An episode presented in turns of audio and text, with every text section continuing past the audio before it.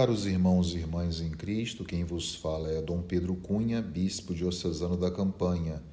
Hoje é domingo, dia 19 de junho, e nós estamos celebrando o 12 domingo do tempo comum, cujo evangelho é o de Lucas 9, 18 a 24, que nos diz assim: Certo dia Jesus estava rezando no lugar retirado e os discípulos estavam com ele. Então Jesus perguntou-lhes: Quem diz o povo que eu sou? Eles responderam: Uns dizem que és João Batista, outros que és Elias, mas outros acham que és algum dos antigos profetas que ressuscitou. Mas Jesus perguntou: E vós, quem dizeis que eu sou? Pedro respondeu: O Cristo de Deus. Mas Jesus proibiu-lhes severamente que contassem isso a alguém e acrescentou: O filho do homem deve sofrer muito, ser rejeitado pelos anciãos, pelos sumos sacerdotes e doutores da lei, deve ser morto e ressuscitar no terceiro dia. Depois Jesus disse a todos: Se alguém me quer seguir, renuncie a si mesmo, tome sua cruz cada dia e siga-me. Pois quem quiser salvar a sua vida vai perdê-la, e quem perder a sua vida por causa de mim, esse a salvará. Meus caros irmãos e irmãs, em primeiro lugar, gostaria de destacar a beleza desse texto do evangelista Lucas, é que Jesus faz nele aquela célebre pergunta que também os outros evangelistas fazem, né? a respeito do que é dito dele pelas multidões. E Jesus, então, vai perguntar também aos discípulos o que eles dizem, né? E os discípulos respondem que a opinião da multidão ela é diferente da opinião deles. Ou seja, para alguns, Jesus seria João Batista ou Elias. Para outros, Jesus seria um profeta que havia ressuscitado dentre os mortos ou, que teria retornado.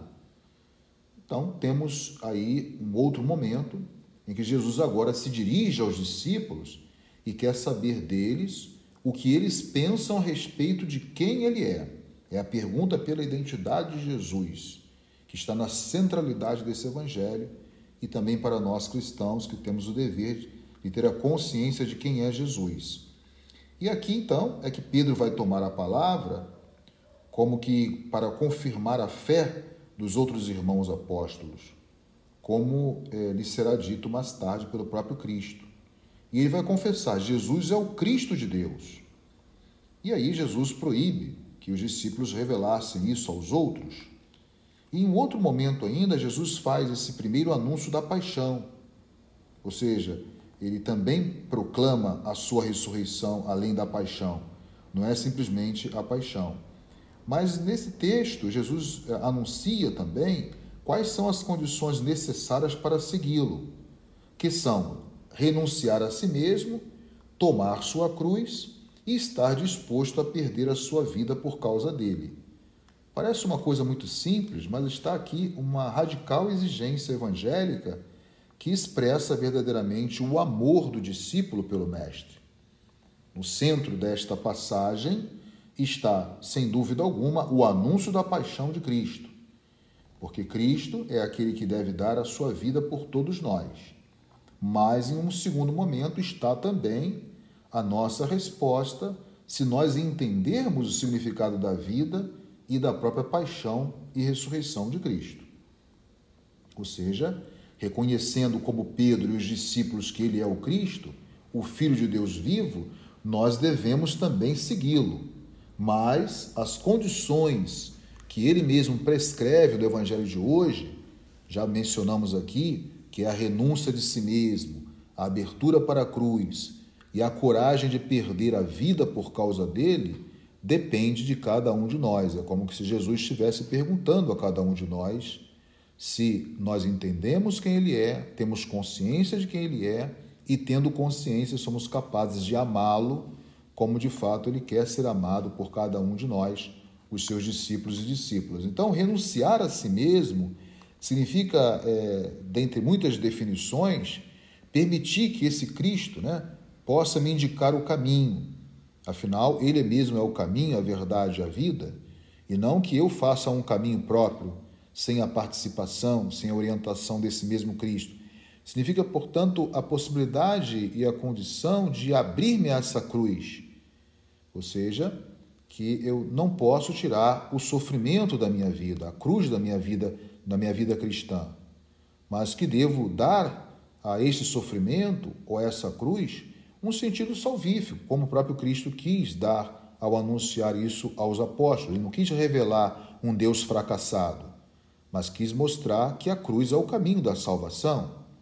Então aí o sofrimento no próprio Cristo se reveste de um significado novo que decifra também o nosso sofrimento por um ato de amor a Cristo, como nós devemos fazer no nosso itinerário cristão.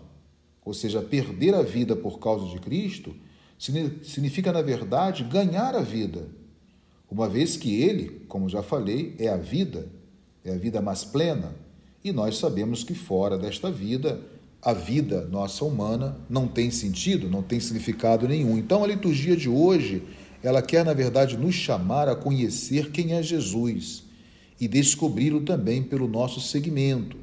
Segmento esse que deve demonstrar um amor desprendido, colocando muito mais do que o nosso individualismo, os nossos propósitos, os nossos desejos, aquilo que Cristo mesmo coloca para si o caminho da cruz, o caminho da ressurreição, o caminho da salvação.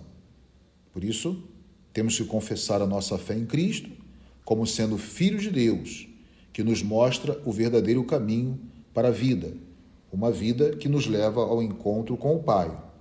Então, fujamos de todo sentido de propostas ilusórias e falsas, que muitas vezes nos oferece sucesso, bem-estar, mas aprendamos o significado de perder a vida.